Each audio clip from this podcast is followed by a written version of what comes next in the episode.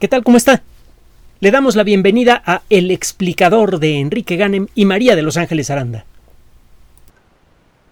En más de una ocasión hemos dicho que sí existen los imposibles. Una forma de decidir cuando algo de naturaleza tecnológica es imposible es cuando dice usted, bueno, si yo agarro todo el dinero del mundo, me vuelvo dueño de cada centavo del planeta, ¿puedo yo comprar tal o cual producto o servicio?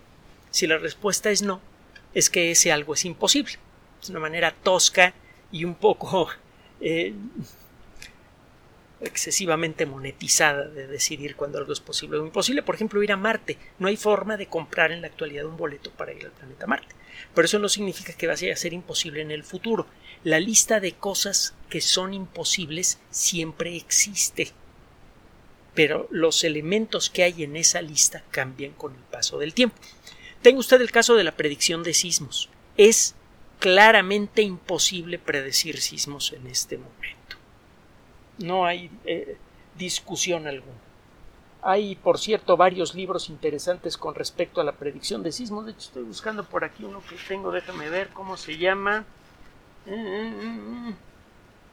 Predecir lo impredecible, claro. Eh, este libro lo escribe Susan Haug, se escribe H-O-U-G-H, y es doctor en geofísica de la institución oceanográfica Scripps, es sismóloga del United States eh, Geological Survey, eh, conoce muy bien la cuestión de los terremotos y además es una gran divulgadora. Entonces tiene este libro en el que habla de la historia de la predicción de sismos. Ha habido predicciones que han funcionado bien una vez y a la siguiente vez ya no funcionan. No se sabe entonces si se trata de un accidente, eh, la, primera predicción que eh, eh, utilizando tal o cual técnica. Por ejemplo, los japoneses, los chinos alguna vez trataron de predecir sismos utilizando el comportamiento animal y otros factores de ese tipo y le atinaron a un terremoto. El, al siguiente terremoto no. Y el siguiente terremoto probablemente es el más destructivo de toda la historia. No se sabe cuánta gente murió. Probablemente más de un millón de personas. Entonces claramente la técnica no sirve. Hubo un proyecto a finales del siglo pasado, principios de este, realizado en colaboración con la NASA. Doctor John Rundle, se escribe Rundle, R-U-N-D-L-E, realizó junto con su equipo un proyecto de predicción de sismos en el área del estado de California en los Estados Unidos a lo largo de 10 años.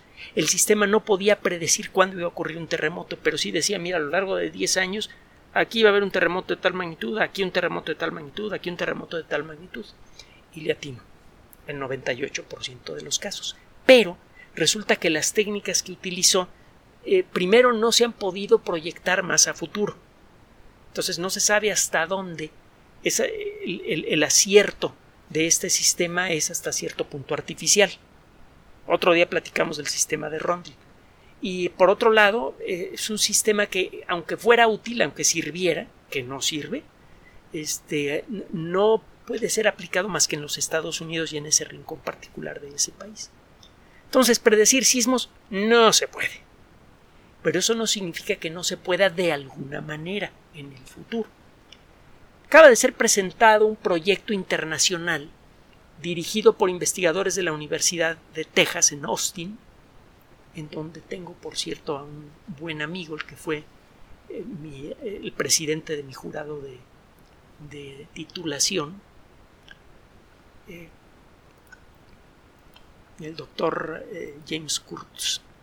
No creo que me esté escuchando, pero si lo está haciendo le mando un abrazote enorme desde acá.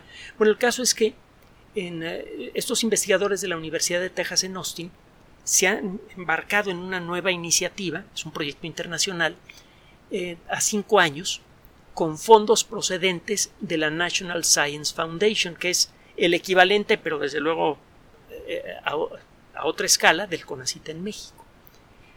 Lo que se busca es principalmente desarrollo de software. El equipo se va a dedicar, entre otras cosas, a entrenar estudiantes, a hacer talleres y a reclutar investigadores, a, investigadores del mundo de las geociencias que sepan de computación. Fíjese que esta es una discusión que ya le he platicado que a mí me tocó vivirla de una manera bastante desagradable hace ya algunas décadas, sobre si los biólogos o los geólogos o los físicos se deben meter con la computación o simplemente deben contratar un experto en cómputo para que les haga los sistemas que ellos necesitan. Y la respuesta que ha dado la comunidad científica internacional es que eh, es mucho mejor que los científicos especializados en un área, por ejemplo las geociencias, aprendan de cómputo y aprendan a desarrollar sus propios modelos, a tratar de explicarle todo lo que es la geología a una persona que sabe hacer sistemas. Es eh, prácticamente imposible, hay que llevar a estas personas a nivel doctorado para que empiecen a entender qué demonios se necesita de ellos. Entonces, el asunto es que estos investigadores están buscando eh, eh, crear una masa crítica intelectual alrededor del, del, asunto de entender las causas de los terremotos para poder hacer predicciones, aunque sean estadísticas, que no sean exactas. Están buscando entrenar estudiantes, atraer gente especializada en la geociencia computacional y en general a localizar fuentes de talento no explotadas de personas que pudieran tener algún algo con qué contribuir a todo este rollo de predicción de terremotos. Sería muy interesante que la gente que hay en México pudiera participar. Tenemos pocos científicos, pero tenemos buena ciencia. Tenemos poca ciencia, pero tenemos buena ciencia. No hay que olvidar que en un terreno parecido, no es el mismo, pero parecido a la vulcanología, la primera predicción al minuto de una erupción volcánica fue hecha por la gente de, de a finales del siglo pasado con la erupción grande del Popocatépetl. Es la primera vez que se predice una erupción al minuto exacto. Hay gente muy buena aquí. El caso es que este grupo de investigación lo que está buscando es crear las bases estadísticas para empezar a anticipar el comportamiento de los terremotos precisamente con bases estadísticas para luego buscar, es decir, si aquí hay terremotos más o menos cada 10 años, ¿cuál es la probabilidad que en los próximos 10 años ocurra un terremoto en esta zona? Ese tipo de cosas. La estadística es una disciplina sorprendentemente compleja, muy avanzada. En el mundo de las matemáticas es una de las disciplinas más difíciles. Ser experto en estadística eh, genera eh, mucho respeto entre los matemáticos. Es una disciplina muy compleja y eh, bueno, pues lo que se está buscando es tener un nivel de experiencia en materia de estadística avanzada para poder aplicarla a lo que son los terremotos en zonas que son proclives a los terremotos. Por ejemplo, las zonas de subducción en donde una plancha continental se está montando en otra, como sucede en la costa occidental del continente americano. Este grupo de investigación se va a concentrar en tres zonas del mundo en donde ocurren terremotos frecuentes por subducción, como los que suceden en la costa mexicana. Los lugares que, van a explorar y en donde van a concentrar sus esfuerzos son la zona del noroeste del Pacífico de los Estados Unidos, donde hay muchos terremotos muy importantes, Nueva Zelanda y Japón. Son tres zonas en donde hay zonas de subducción cercanas a la costa, en donde suceden terremotos muy fuertes y en donde existen las circunstancias para poder registrar con gran detalle todos los factores físicos y geológicos previos y posteriores a un terremoto. Se puede, por ejemplo, medir cómo se va deformando una plancha continental antes de un terremoto y cómo se va acomodando después del terremoto.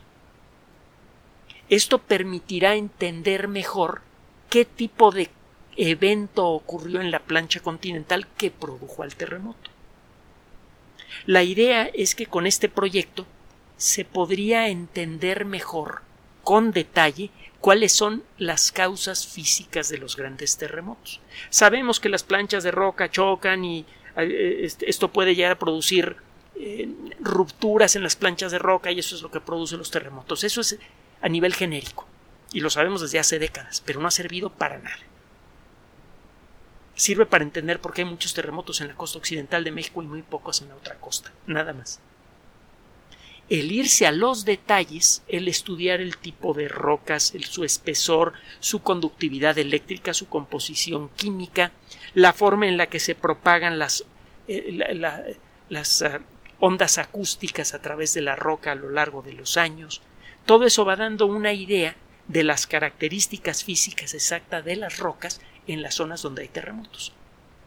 Y cuando una de estas rocas se rompe, usted puede por un lado estudiar cómo se va acomodando la roca después de la ruptura, eso le puede dar una idea de cómo fue la ruptura, de qué tamaño fue esa ruptura, cuánta eh, energía liberó, etcétera, etcétera. Y por otro lado, usted puede irse para atrás en los datos que ha generado de toda esa zona para ver en ese rinconcito particular en donde se quebró la roca que produjo un gran terremoto exactamente qué composición de roca había, qué mediciones se hicieron en ese lugar, porque eso podría llegar, esa es la esperanza de estas personas, a que en un futuro se puedan identificar zonas de alto riesgo con precisión.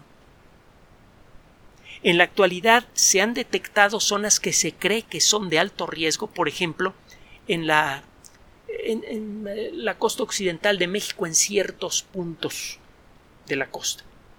En esta zona, eh, la última vez que hubo un terremoto fue de magnitud 8.3, por decir algo, y ya tiene un siglo en que no, no ocurre un terremoto en esa zona.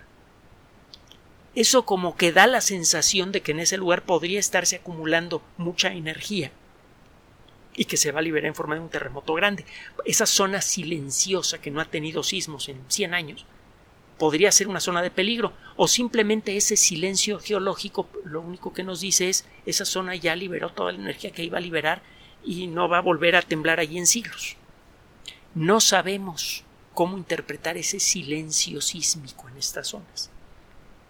Los últimos grandes terremotos han venido de zonas generales que sabemos que son fuertemente sísmicas, pero nadie había señalado al lugar específico de donde vinieron los grandes terremotos del 2017. Nadie había señalado esos puntos como puntos específicos de gran peligro. Se sabía que por la zona seguramente se estaba acumulando tensión y que ocurrió un terremoto, pero nada más. Este proyecto lo que podría conseguir es la generación de una serie de criterios que permitirían estudiar la costa de un país como México, por ejemplo, y decir, mira, aquí sí tienes un riesgo sísmico importante. No sé cuándo va a ocurrir el sismo, pero esta es una zona en donde seguro en, un tiempo relativamente breve vas a tener un terremoto importante. Lo mismo aquí, lo mismo aquí. Ese tipo de información es ya de por sí muy valiosa, aunque no pueda usted predecir el terremoto. Esto es muy, muy importante es un poco como el clima. Usted no puede predecir exactamente en dónde va a llover y con qué intensidad. Eso parece que es fundamentalmente imposible. Los fenómenos que gobiernan al clima y los fenómenos que gobiernan a, la, a los terremotos son descritos con fórmulas que tienen características muy peculiares. Estas fórmulas, aunque sean precisas, aunque describan con exactitud las fuerzas que generan un cierto fenómeno natural, no pueden predecirlo. Una de las características de estas fórmulas es que si tiene usted un pequeñísimo error en alguno de los datos con los que alimenta usted esa fórmula, el resultado de aplicar esa fórmula va a tener una diferencia con lo que realmente va a pasar y la diferencia no la puede usted predecir. Un pequeño error en el dato de la presión, el volumen o la temperatura, eh, perdón, la presión, la temperatura o el grado de humedad en una cierta región de la atmósfera, a la hora de meter eso en un modelo matemático, le puede producir una predicción que va a ser ligeramente diferente a lo que va a pasar en la realidad o va a ser completamente diferente. Y usted no puede estimar de qué tamaño va a ser el error. Es fundamentalmente impredecible el tamaño del error. Aunque tenga usted una fórmula perfecta, no puede predecir siquiera aproximadamente el comportamiento de ese fenómeno natural. El clima es un buen ejemplo, los terremotos también. Este tipo de fórmulas se les llama fórmulas no lineales. y el nombre coloquial para toda la, disciplina que estudia a, las fórmulas no lineales es teoría del caos. Por eso cualquier esa audacia de decir que sabemos qué va a pasar con el clima en el 2050 y 2100 es demostrablemente irresponsable. Ya platicaremos pronto de este rollo, no crea que le estamos sacando el, bulto al, pleito. Ya me imagino que se imagina usted de qué de estamos hablando. Pues otro rollo. El caso es que usted lo que sí puede hacer con el clima es señalar zonas de alto riesgo para las próximas semanas, por ejemplo, para huracanes. Y eso sí funciona. en esta zona sí que conviene ponerse a resguardo. A lo mejor no llega el huracán, pero es muy probable que sí llegue a una cierta zona y que produzca un daño grave. Este tipo de avisos que no siempre van a resultar ciertos, van a resultar a la larga bastante útiles. Pueden salvar muchas vidas, pueden salvar propiedades, pueden salvar la economía de un país. Un terremoto puede devastar la economía de un país, por no decir lo que le pasa a la vida de, muchas personas, no solamente las que puedan llegar a morir en el terremoto, sino lo que pasa con los supervivientes a largo plazo. Entonces, eh, esas herramientas todavía no las tenemos. Lo que aspira este proyecto internacional es a crear esas herramientas. Y es muy probable que lo consigan. Por el mismo motivo por el que se ha conseguido desarrollar un sistema de predicción meteorológica razonablemente útil. No es perfecto, y vaya que lo sabemos. ¿Cuántas veces he extrañado el paraguas porque salió de casa con un pronóstico de sol y pasó lo contrario? O viceversa. Está usted echando chispas por andar cargando algo que no necesita. Entonces pasa. Pero en la actualidad, las predicciones que ofrece la meteorología para el clima son bastante útiles, pero no son exactas se cree que se puede conseguir lo mismo con los terremotos. Y esto podría generar un ahorro enorme en la economía de muchos países que experimentamos terremotos grandes y más importante aún podría salvar la vida de miles y miles de personas en los años por venir. Este es un proyecto que está esperando gente talentosa. Lo único que se necesita es, si es usted chavos, chavas, si están en edad de estudiar y les interesa este rollo, éntrenle. Éntrenle a la geología, éntrenle a la computación. Busquen información sobre este proyecto en la Universidad de Texas en Austin, Austin. Búsquenlo en la página web de la Universidad de Texas en Austin. Busquen proyectos similares que puedan estar asociados a ese proyecto aquí en México. Éntrenle a la ciencia lo, que se lo único que se necesita para ir convirtiendo en posible lo imposible es talento y trabajo. El talento seguro lo tenemos aquí, que nos consta Ángeles y yo que hemos visto a miles y miles de jóvenes a lo largo de todos estos años dedicarse a estudiar ciencia y ver cómo muchos de ellos hacen cosas realmente buenas. Capacidad de trabajo existe. Lo único que hace falta es juntar esas dos cosas. Y nos daría mucho gusto saber que eso pasa con algunos de ustedes. La computación, la geología, las matemáticas y otras disciplinas se dan la mano de una manera virtuosa para buscar la manera de salvar muchas, la forma de salvar muchas vidas. Y, un último detalle, estos trabajos además tienen otra, otro atractivo. Además de que pueden conseguir cosas maravillosas, salvar la vida de mucha gente, ahorrarle gastos terribles al, país en donde uno vive, etcétera, etcétera, eh, lo obligan a uno frecuentemente a estar en contacto con escenarios naturales espectaculares. Es una de las muchas ventajas de estudiar ciencia. Está uno obligado por contrato a estar en contacto continuo con la naturaleza. Es algo maravilloso. Gracias por su atención. Además de nuestro sitio electrónico www.alexplicador.net, por sugerencia suya tenemos abierto un espacio en Patreon, el explicador Enrique Ganem, y en PayPal, el explicador patrocinio por los que gracias a su apoyo sostenemos este espacio. Puede usted descargar gratuitamente estos audios en formato MP3 en Spotify y en iTunes como El Explicador sitio oficial y en SoundCloud como El Explicador y con formato de video en YouTube en El Explicador sitio oficial. Recuerden nuestras redes sociales de siempre, Twitter Enrique-Ganem y en Facebook Enrique Ganem sitio oficial, El Explicador y los grupos que usted ya conoce. Finalmente, El Explicador siempre somos María de Los Ángeles Aranda y Enrique Ganem. Gracias.